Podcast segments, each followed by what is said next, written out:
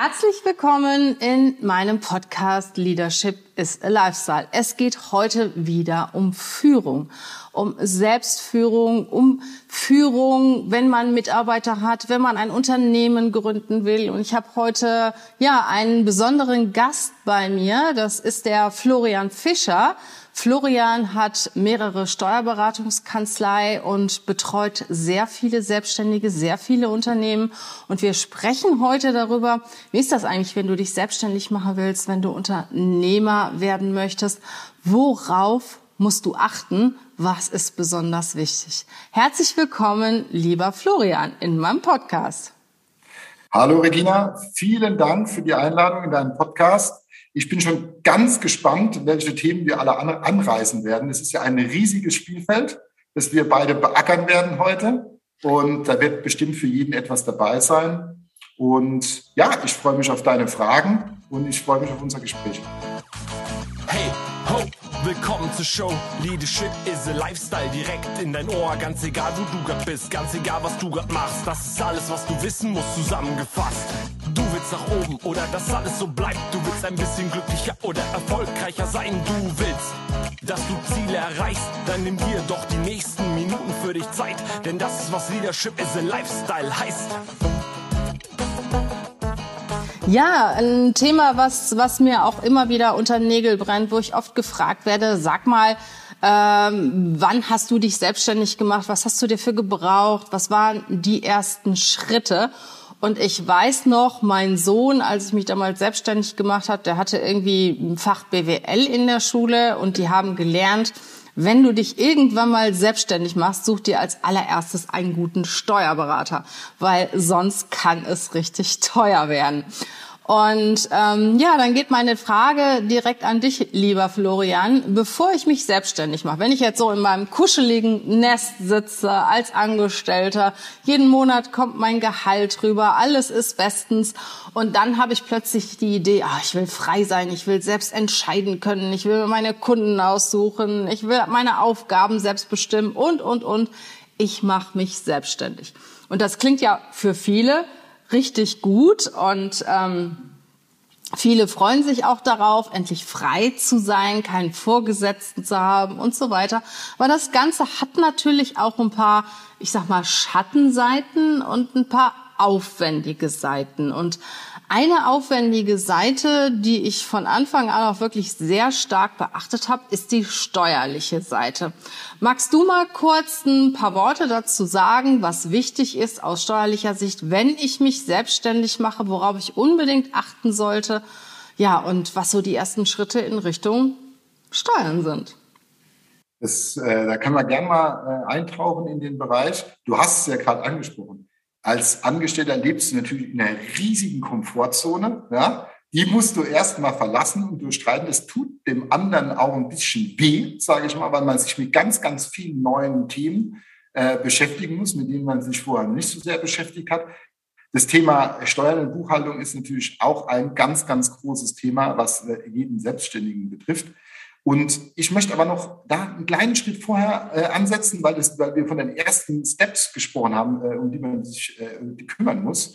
Wenn ich, ähm, sagen wir mal, meine Hausaufgaben gemacht habe und ein Produkt oder eine Dienstleistung habe, die, äh, die der Markt nachfragt, die Probleme anderer löst und die funktioniert, und dann sollte ich mir natürlich als allererstes Gedanken machen, in welcher Rechtsform ähm, äh, starte ich denn meine Selbstständigkeit?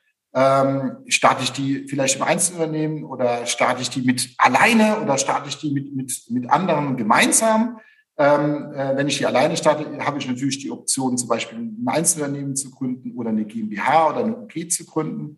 Und wenn ich natürlich mit anderen gemeinsam starte, dann sind wir im, im Bereich äh, GBR zum Beispiel. Oder auch, äh, ich kann ja auch mit, mit anderen gemeinsam zum Beispiel eine UG oder eine GmbH gründen. Da können wir auch gerne später nochmal sprechen, was sind die Vor- und Nachteile ähm, für Gründer. Und das sind so die ersten Punkte, über die soll ich mir Gedanken machen.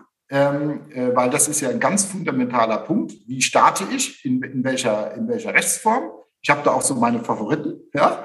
Und, ähm, und das zweite Thema ist, und das kann ich wirklich jedem, jedem, jedem, der sich selbstständig macht, bitte in die Hand geben. Startet niemals ohne Steuerberater. Das ist, äh, ähm, das ist Dinge, es, man kann gewisse Dinge am Anfang selbst machen. Man sollte auch Dinge am Anfang selbst machen. Äh, ähm, und Dinge sollte man auch dann sukzessive abgeben. Zum Beispiel das Thema Marketing. Ja, das, kann man am Anfang selbst machen, kann man dann später abgeben. Aber das, aber holt euch von Anfang an jemanden an die Seite, der euch in den äh, Themenbereichen äh, auskennt. Wir haben eine riesen Gründerszene im Bereich E-Commerce zum Beispiel. Da haben wir ein riesen Themenfeld der Umsatzsteuer, die sehr, sehr kompliziert sein könnten. Hört auf, im Internet euch in die Sachen einzulesen. Kümmert euch um die Sachen, die ihr könnt. Ja. Ähm, und die ihr gut könnt da ist der Hebel zum Geldverdienen deutlich höher, wenn ihr anfangt im Internet euch über die Themen Buchhaltung oder Steuern einzulesen. Dann holt euch jemand an die Seite, der sich mit Gründern auskennt, das ist ganz wichtig. Ja, ja. Und der euch da unterstützt und euch Freiräume schafft, dann auch, damit ihr euch auf die Sachen konzentrieren könnt, die ihr toll könnt. Und das ist ja der Grund, warum das ihr selbstständig macht. Ja, und eins möchte ich noch dazu sagen. Ich kenne einige Selbstständige. Ich sag mal, die haben so Hobbysteuerberater. Ne? Wollen nicht viel Geld ausgeben, irgendwelche äh, Sachbearbeiter beim Steuerberater, Steuerfachgehilfen oder ähnliches, die ihnen dann die Steuererklärung machen. Und ich sag euch eins, das holt euch irgendwann wieder ein. Also ich sag mal, äh, ich bin ja auch der Meinung, egal ob Steuerberater, Rechtsanwalt, die Leute ähm, sollen das machen, was sie am besten können. Wir können Recruiting, Headhunting am besten und Steuerberater kann Steuern am besten. Und äh, bevor ich mir da irgendwie so einen halbseidenen Steuerberater suche oder einen, der sowieso keine Aufträge kriegt und so weiter, lasse ich die Finger davon. Ich habe eine gute Bekannte, die hat auch so einen, so einen äh, ich sag mal, Homeoffice-Steuerberater, der da zwei, drei Mandanten hat. Ähm, und die haben so viele Fehler, die hat so viele Fehler gemacht, dass sie keine Corona-Hilfe bekommen hat. Und sie ist im Eventbereich, hat also seit anderthalb Jahren nicht gearbeitet und da sind so viele Fehler vorher passiert, dass sie keine Corona-Hilfe bekommen hat. Und das ging dann wirklich auch schon richtig in den sechsstelligen Bereich zum Beispiel. Oder äh, mein Fitnesstrainer zum Beispiel, der setzt überhaupt nichts ab. Wenn der mich zum Essen einlädt, setzt er nichts ab. Der setzt sein Auto nicht ab, seinen Rechner nicht. Ich sage, hey, du kannst das doch alles steuerlich geltend machen. Ne? Ach ja? Ja, hat mir mein Steuerberater noch nicht gesagt. Also wirklich, äh, lasst, sucht euch auch einen richtig guten. Und auch wenn der ein bisschen teurer ist, das holt ihr wirklich hundertfach im Endeffekt wieder rein. Das finde ich total wichtig. Das ist genauso wie mit Bildung. Leute fahren in Urlaub, brauchen bla bla bla, aber geben nichts für ihre eigene Bildung aus. Wenn ein Coaching 500 Euro kostet, dann ist das zu teuer. Und äh, holt euch die Experten an Bord für alle Themen, die ihr habt und wo ihr selber nicht Experte seid. Und das bringt euch wirklich weiter. Ich äh, besumme meine Schuhe ja auch nicht selber, sondern bringe sie zum Schuster. Ne? Und ähm, jeder sollte das machen, was er am besten kann. Und ich würde aber ganz gerne, lieber Florian, ja. mal auf das Thema Einzelunternehmung und mhm. GmbH eingehen. Mhm. Wir haben ja auch schon gesprochen, ich bin ja auch immer noch nach zehn Jahren Unternehmertum Einzelunternehmung. Einfach weil mein Mann eine GmbH hatte, total viel Stress damit hatte mein Steuerberater hat immer gesagt, äh, das kostet dich nur ganz viel Geld und die ganzen Abschlüsse und bla bla bla, du bist nicht mehr so frei wie in einem Einzelunternehmen, Geld raus, Geld rein und so weiter. Und ich habe bisher auch immer noch die Finger davon gelassen, aber äh, mittlerweile denke ich auch ernsthaft darüber nach. Und magst du mal ein paar Worte zum Thema Einzelunternehmung und GmbH sagen und auch vielleicht auch mir so ein bisschen die Angst nehmen davor, vor den ganzen administrativen äh, Themen, die damit zusammenhängen. Ja. Also als allererstes kann ich äh, jedem die Angst davor nehmen, ähm, vor dem Thema äh, GmbH und UG. Äh, zum Beispiel UG heißt Unternehmergesellschaft, ist die kleine Schwester der GmbH. Ähm, wenn ich jetzt von GmbH spreche, meine ich auch immer die UG. Der einzige Unterschied zwischen beiden ist, bei der GmbH habe ich ein Stammkapital von 25.000 Euro beim Start, von dem ich die Hälfte mindestens einzahlen muss. Das heißt, Cash brauche ich nicht die 25, sondern die 12.500. Ähm, und bei der UG kann ich auch mit einem niedrigeren Stammkapital starten, ähm, wie 25.000 Euro. Und ansonsten ist die UG immer gleich. Das heißt, wenn ich jetzt von GmbH spreche, meine ich auch immer UG. Ähm, und ähm, nur das kann man in einen Topf werfen. Ja, ähm, was, was ist denn der Unterschied zwischen dem Einzelunternehmen und der GmbH? Ähm, das sind übrigens beides die beliebtesten Gründungsformen in Deutschland. Ja, ähm, auf Platz eins und Platz zwei nach dem Statistischen äh, Bundesamt. Und ähm, ja, die, die, bei, der, bei dem Einzelunternehmen habe ich halt den Vorteil, ich gehe zum Gewerbeamt, melde mein Einzelunternehmen an und eine logische Sekunde später ja. habe ich mein Einzelunternehmen, bin selbstständig, äh, kann anfangen und kann arbeiten. Ja, was ist denn äh, äh bei der GmbH? Ist es halt so, und das ist auch der Nachteil, sagen wir mal, der GmbH. Ich habe halt am Anfang eine, eine, sagen wir mal, eine formelle Hürde, indem ich äh, zum Notar gehen muss und der und die GmbH äh, muss ich dann beim Notar gründen. Und dort habe ich natürlich dann eine, eine, gewisse Punkte, die ich alles beachten muss, aber da hilft einem auch der Notar, beziehungsweise das ist auch schon der Punkt, äh, äh zu dem ich meinen Steuerberater schon einschalten sollte, nämlich in der Gründungsphase schon, nehme ich den praktisch mit dazu und wir machen das so, wir nehmen unsere Mandanten da an der Hand, wir haben eine Checkliste, so ein Ablauf, eine Ablaufliste, die kriegen die Leute in die Hand. Da sind äh, 10, ähm, 15 Punkte drauf, je, nach, je nachdem, in welcher Branche gegründet wird. Und dann weiß der Mandant immer genau, was ist der nächste Schritt. Ähm, und da versuchen wir den Leuten auch die Angst zu nehmen äh, äh, vor dem Thema. Oh, GmbH, ich muss zum Notar, das ist ja ein Riesenteil. Nein, man muss nur den richtigen Ablauf beachten, dann ist es ganz, ganz einfach. Und wie gesagt, das ist halt, sagen wir mal, auf der negativen Seite die erste Hürde, die ich habe. Und jetzt kommen wir zu den positiven Punkten, warum ich so ein großer... Und es kostet eine Menge Geld, ne? Also äh, Ja gut, es kommt drauf an. mehr als jetzt ja. ein Einzelunternehmen. Ne? Das ist klar. Ich meine, so eine Gewerbeanmeldung kostet je nach Gemeinde so zwischen 12, 13 Euro. Manche haben auch, verlangen auch 30 oder 40 Euro. Manche brauchen noch eine Genehmigung von der Handwerkskammer etc. pp. Dann ist es vielleicht ein bisschen mehr. Aber ich bin mit, mit einem ganz schmalen Budget dabei. Beim Notar kommt es darauf an, ob ich ein Musterprotokoll nehme. Ähm, Musterprotokoll heißt, der Gesetzgeber hat praktisch so einen Muster GmbH-Vertrag aufgesetzt. Und da, äh, wenn ob ich das nehme oder ob ich einen individuellen Vertrag haben möchte, ja, da sind wir natürlich, äh, sagen wir mal, so zwischen 800 oder 500 und, und 500 Euro Minimum, wo es losgeht, bis Maximum bei, sagen wir mal, bei, bei da oben gibt es natürlich keine Grenzen. 2.000, 3.000 Euro äh, bin ich dabei. Das ist natürlich ein Unterschied zu 10, 20 Euro bei einer Gründung vom Einzelnen. Muss ich denn, wenn ich eine GmbH äh, gründe, muss ich doch vorher auch ein Gewerbe anmelden, oder? Das machst du praktisch danach. Du machst erst den GmbH-Vertrag, dass die GmbH überhaupt lebt. Ja, ähm, und äh, dann danach kommt in, der, in, der, in den Folgeprozessen kommen dann die Gewerbeanmeldungen. Und geht das auch umgekehrt, dass ich von einer Einzelunternehmung eine GmbH gründe? Das kannst du auch machen. Du kannst praktisch jederzeit ähm, von der Einzelunternehmung auch in die GmbH wechseln. Du kannst auch sagen am Anfang, oh, ich bin mir nicht sicher, ob mein Produkt im Markt funktioniert. Ja, oder meine Dienstleistung, ich will das erstmal antesten, dann macht es zum Beispiel Sinn, ähm, das ist auch das, was wir unseren Mandanten raten, wenn ich mir nicht sicher bin, ob mein Produkt funktioniert, ähm, weil ich äh, was komplett Neues entwickelt habe. Dann kann es auch Sinn machen, in der Einzelunternehmung zu starten und danach in die GmbH zu switchen. Und da gibt es auch mehrere Wege, dann da reinzukommen. Ähm, es gibt auch einen Weg, der zum Beispiel komplett steuerfrei ist. Das wäre zum Beispiel so ein Weg, der, der jetzt für ein gewachsenes Unternehmen wie, wie, wie deine Firma interessant ist. Gerade wenn ich Arbeitsverträge habe, wenn ich Mietverträge habe, wenn ich Leasingverträge habe ähm, oder irgendwelche anderen Lizenzrechte und so weiter in der Firma habe, wo man dann sagt, wie komme ich elegant von einem Einzelunternehmen in die GmbH? Und auch das geht ähm, da hat der Gesetzgeber, möchte auch da die Möglichkeiten oder dir einen, einen bunten Blumenstrauß an Möglichkeiten an die Hand geben. Und da gibt es tatsächlich auch die Möglichkeit, wie ich von der äh, praktisch von meinem aus meinem Einzelunternehmen auch ohne Steuerbelastung oder mit einer sehr, sehr geringen Steuerbelastung ähm, in die GmbH reinkomme. Mhm. Das, gibt, das geht schon. Da gibt es verschiedene Wege ähm, und ähm, das kann ich nur jedem, der eine gewisse Größe erreicht hat. Ich sage so, der neuralgische Punkt, wo ich mir wirklich als Einzelunternehmer Gedanken machen würde, ähm, um jetzt mal den Leuten eine Zahl mit an die Hand zu geben, weil das immer ganz interessant ist. Also spätestens ab dem Punkt, äh, wenn mein Gewinn im Einzelunternehmen vor Steuer ja, die, die 100.000er Grenze überschreitet, dann sollten bei mir alle Alarmsirenen losgehen, dass ich Richtung GmbH marschieren sollte, mhm. ähm, weil dann ähm, wird ja auch ein anderes Thema, was, die, was ganz, ganz wichtig ist für den GmbH-Bereich, immer, immer größer. Ähm, da sind wir auf einem anderen Spielfeld, das ist nämlich das Thema Haftung.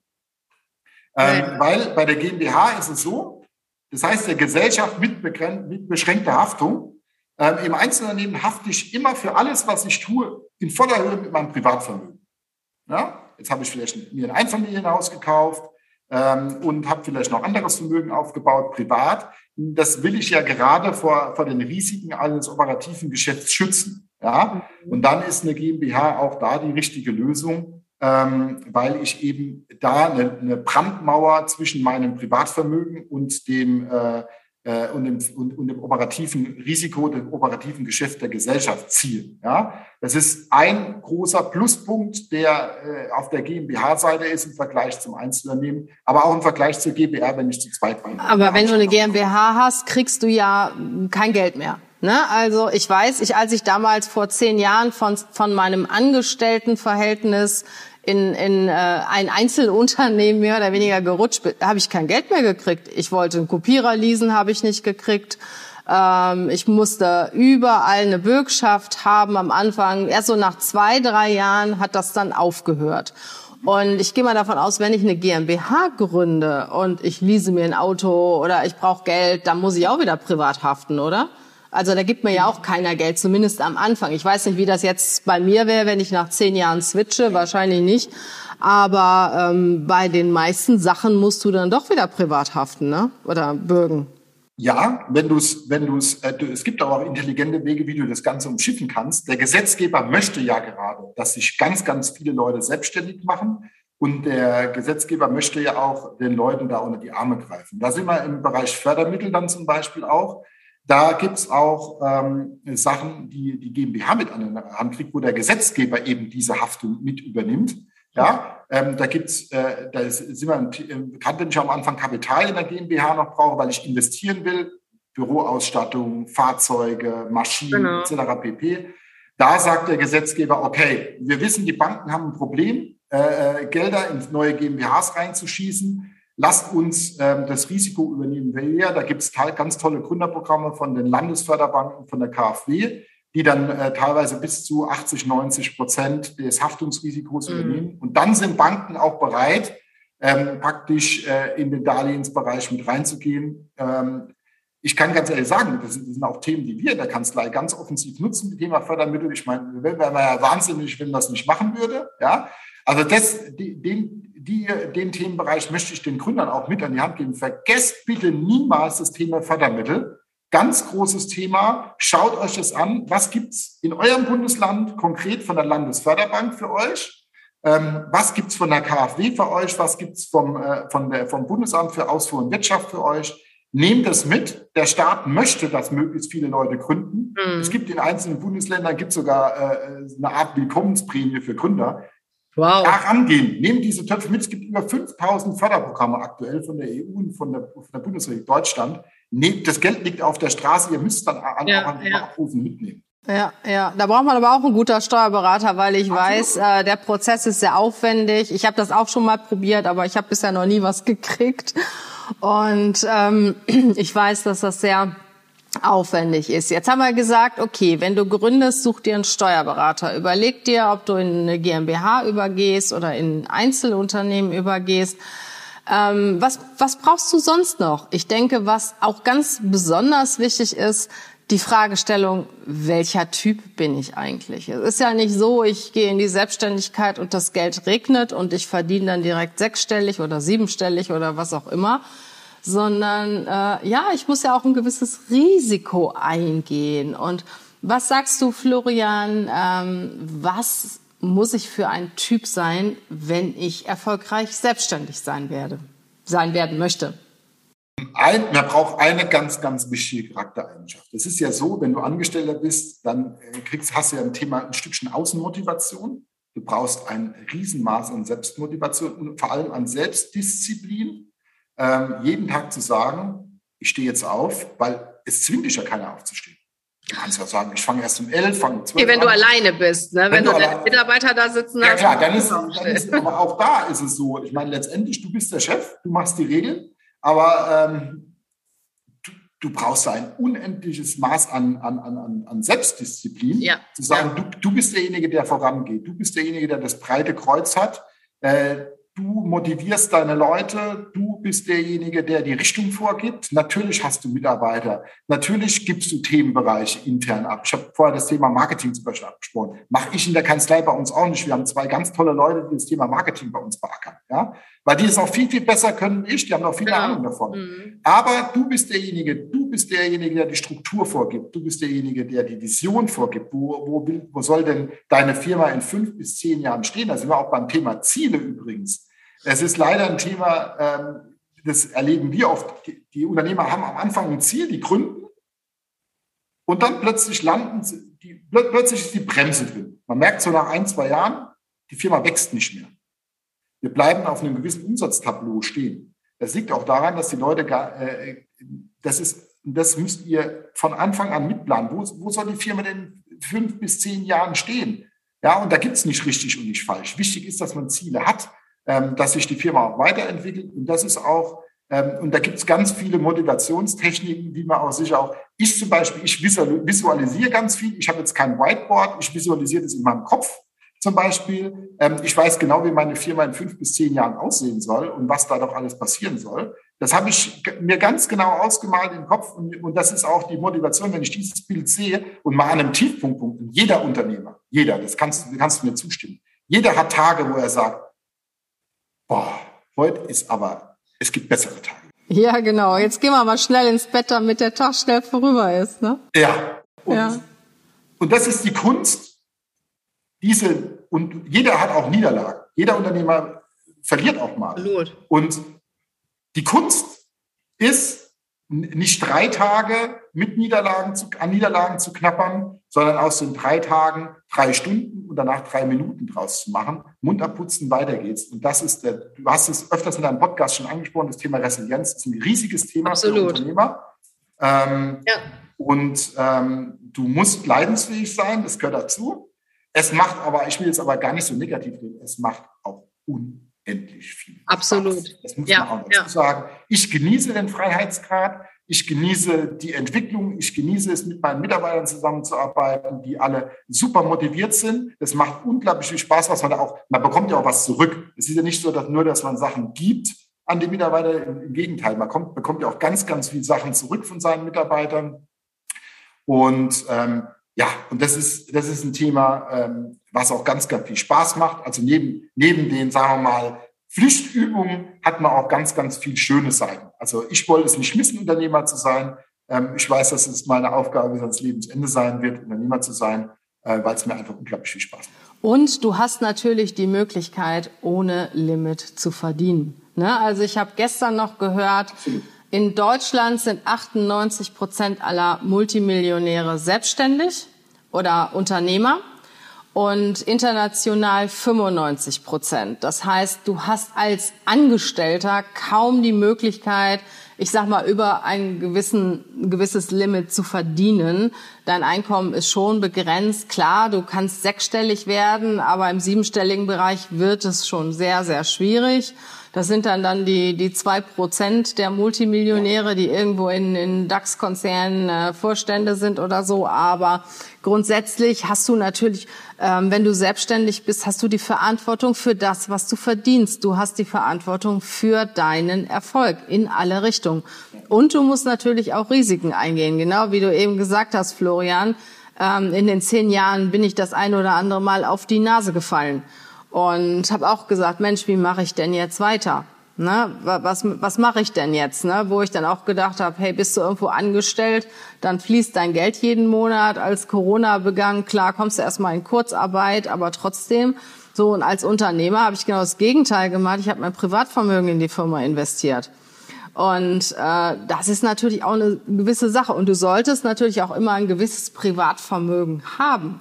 Also ich finde, ich habe mir von Anfang an gesagt, ich muss mein Unternehmen sechs Monate führen können, ohne einen Pfennig Geld zu verdienen. Und das finde ich extrem wichtig. Natürlich kriegst du das nicht im ersten und zweiten Jahr hin, aber das sollte schon ein großartiges Ziel sein oder ein großes Ziel sein, weil dann kannst du viel besser schlafen ne, bei Wirtschaftskrisen, dir fällt ein großer Kunde weg oder sonstiges. Ja. Dann weißt du, okay, so what? Ich habe Zeit. Und im letzten Jahr im März war das ja so, da haben ja alle unsere Kunden sind äh, unter der Teppichkante verschwunden, es war niemand mehr da.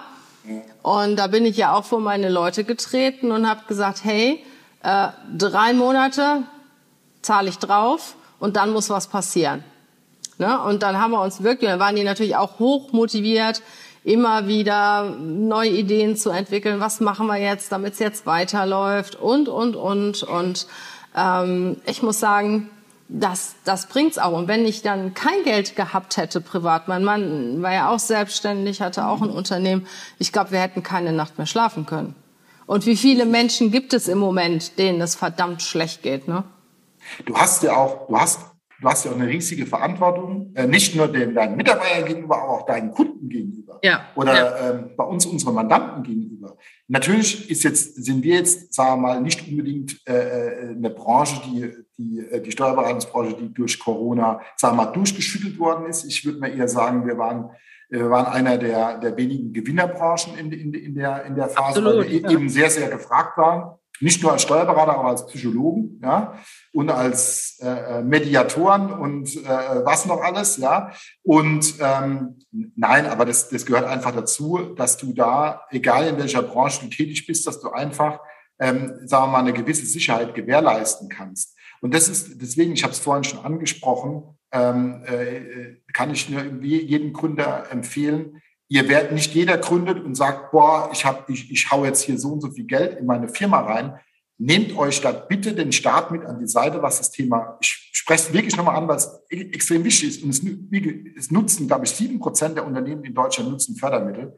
Äh, nutzt das Thema, schafft euch so Liquidität, ihr schafft euch Ruhe im Unternehmen, Ruhe bei euch selbst. Ihr habt nicht, ihr, ihr, äh, da sind wir beim Thema Verkaufen. Wenn ich verkaufen muss, der Kunde merkt, dass ich verkaufen muss, weil ich Umsatz generieren muss. Wenn ihr Ruhe auf dem Bankkonto habt, dann verkauft ihr auch in Ruhe, dann verkauft ihr besser, ihr macht mehr Abschlüsse, ihr macht höhere Abschlüsse. Ich bin jetzt kein Verkaufstrainer, beileibe nicht. Aber ich merke, wenn bei mir jemand im Büro sitzt oder mich jemand anruft, ob der verkaufen muss oder ob der ein super cooles Produkt hat oder eine super coole Dienstleistung und mir einfach damit helfen will.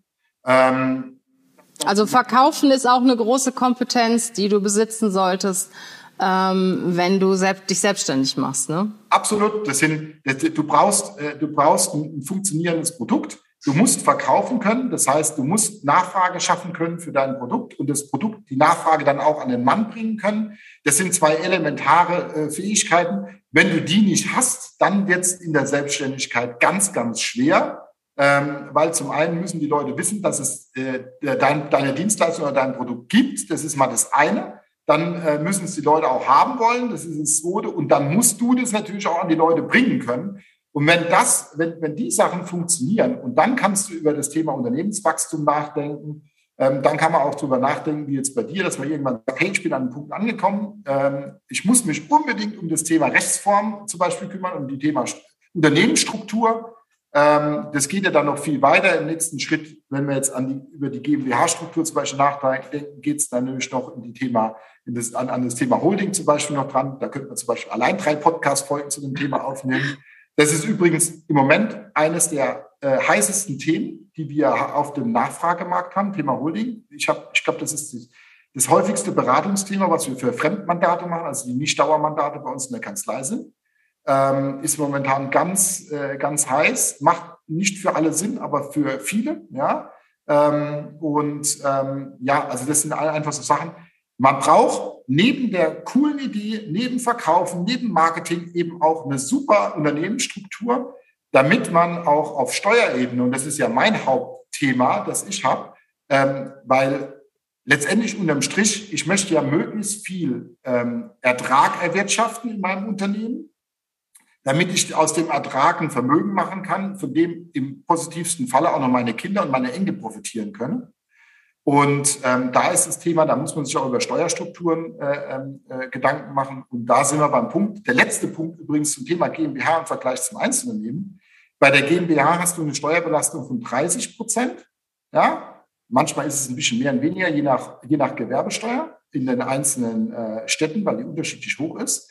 Und aber im Einzelunternehmen zahlst du Einkommensteuer und da bist du im Bereich 42, wenn du viel verdienst, 45 Prozent plus Soli, plus gegebenenfalls äh, äh, Kirchensteuer. Und jetzt muss man kein Mathematiker sein, um zu sehen, dass ich hier einen riesen Gap habe zwischen den, äh, zwischen den Steuersätzen. Und dann kann ich, mich über, kann ich mir natürlich überlegen, ähm, wie, wie beteiligt sich das Finanzamt an meinem Gewinn und was ist die intelligenteste Rechtsform auf Dauer gesehen.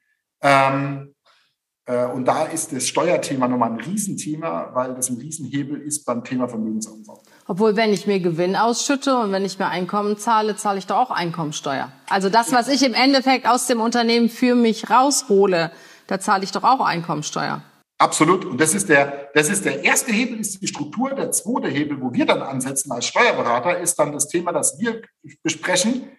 Die erste ist, der, der, der Unternehmer macht eine Analyse, wie viel Geld, wie viel Netto brauche ich eigentlich für meinen Lebensstil im Privatvermögen. Ja? Und ähm, das ist für je, bei jedem unterschiedlich. Im einen reichen 2000 Netto, der andere braucht 5000 Netto.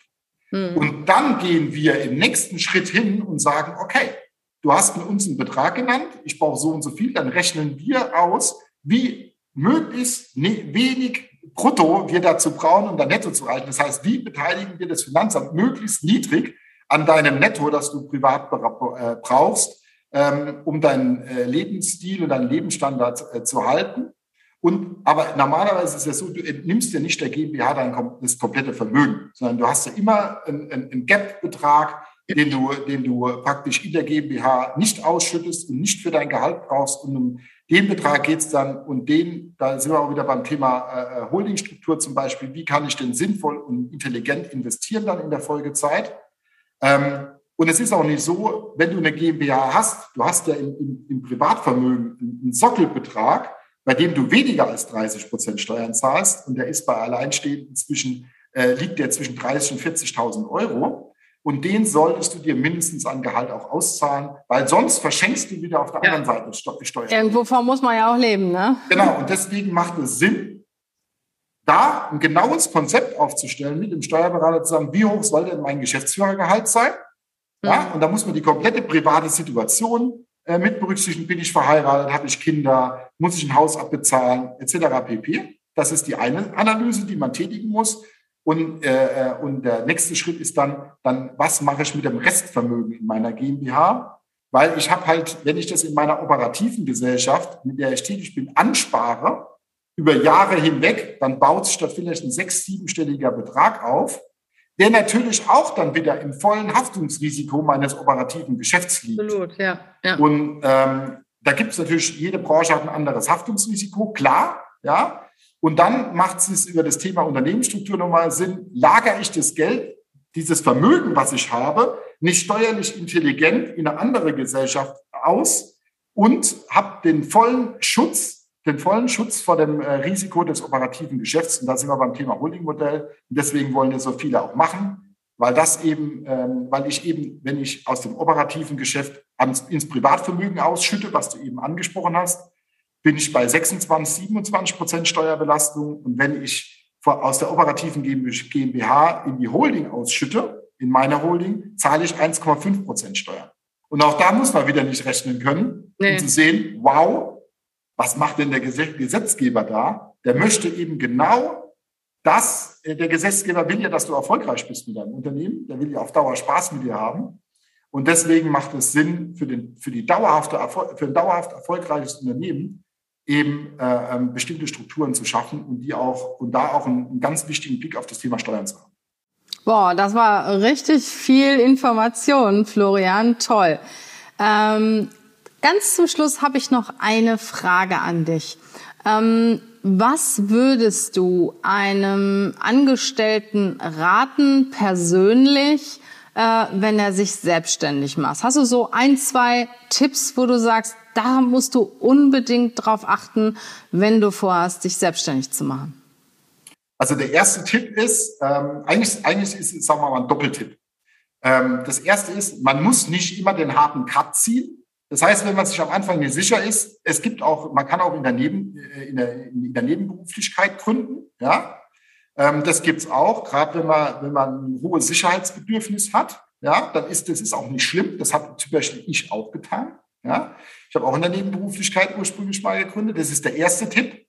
Und der zweite Tipp ist, das hängt genau damit zusammen, wenn ihr das tut, und das ist ein Learning von mir, setzt, wartet aber nicht zu lange drauf, dass ihr dann in die Hauptberuflichkeit wechselt. Da müsst ihr über euren eigenen Schatten springen, Und wichtig ist, fangt an. Das mhm. ist das Wichtige. Fangt an. Auch wenn es nicht perfekt ist. Ihr müsst nicht mit 120 Prozent starten. Lieber mit 95 Prozent starten und startet, wie mit auf die 120 Prozent zu starten und das ganze zehn Jahre rauszuschieben. Ja, es ist am Anfang wird nie alles perfekt sein. Das werdet ihr, kein Unternehmer, das wirst du mir auch unterschreiben. Das war es bei dir auch nicht. Keiner startet perfekt. Ich auch nicht. Ähm, obwohl ich sehr, sehr große Einblicke in viele Unternehmen hatte. Aber auch ich bin nicht bei 100 Prozent gestartet. Startet, fangt an, trefft Entscheidungen, entwickelt euch weiter. Ihr werdet ganz viel lernen. Und wenn ihr mal fünf bis zehn Jahre äh, selbstständig oder Unternehmer seid, dann werdet ihr zurückblicken und sagen, boah, das hätte ich, würde ich heute ganz anders machen. Es macht, es geht jedem so. Fangt an. Das ist mein großer Tipp. Florian, herzlichen Dank für die vielen Informationen, ja, für dein Expertenwissen, was du unseren Hörern zur Verfügung stellst. Und äh, wenn jemand ja dich kontaktieren möchte, du hast ja mehrere Kanzleien in unterschiedlichen Städten, was aber eigentlich total uninteressant ist. Ähm, ja, was muss derjenige tun? Wo findet man dich? Ja, am, am einfachsten ist, äh, die Leute springen auf unsere Homepage. Ja, das ist, äh, die kann ich mal hier nochmal nennen. Das ist www.kanzlei- und dann Pfalz wie Rheinland-Pfalz.de. Ähm, dort findet ihr auch die einzelnen Standorte, die wir haben. Äh, und dort drüber könnt ihr uns auch kontaktieren ähm, und äh, könnt uns die Nachrichten reinschicken. Oder wenn ihr uns direkt per E-Mail kontaktieren wollt, könnt ihr das an info at kanzlei-pfalz wie Rheinland-Pfalz.de tun.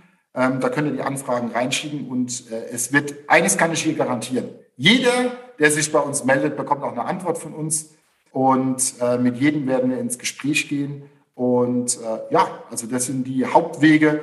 Ihr findet uns auch, das werden wir aber in, in den Show Notes verlinken, ihr findet uns genau. auch auf Instagram, auf äh, Facebook und auf LinkedIn.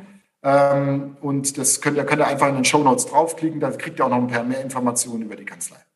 Herzlichen Dank, lieber Florian. Ja, und noch eine Sache, ihr sucht natürlich auch permanent richtig gute Steuerberater für eure Standorte. Neuer Standort äh, wird ja Köln sein im nächsten Jahr. Ich hoffe, ich habe jetzt nicht so viel verraten, aber wenn jemand Steuerberater ist im Raum Berlin, äh, im Raum Köln, im, im Raum Ludwigshafen, ähm, ja, der kann sich gerne melden, bei uns auch oder bei Florian direkt. Und ich kann euch sagen, das ist eine richtig coole Kanzlei. Florian, herzlichen Dank für das tolle Gespräch. Ich wünsche dir und den Zuhörern eine wundervolle Adventszeit und alles Gute. Wünsche ich dir auch und allen Zuhörern auch. Also ganz schöne Weihnachtstage und einen guten Rutsch ins neue Jahr. Perfekt. Bis dann. Tschüss.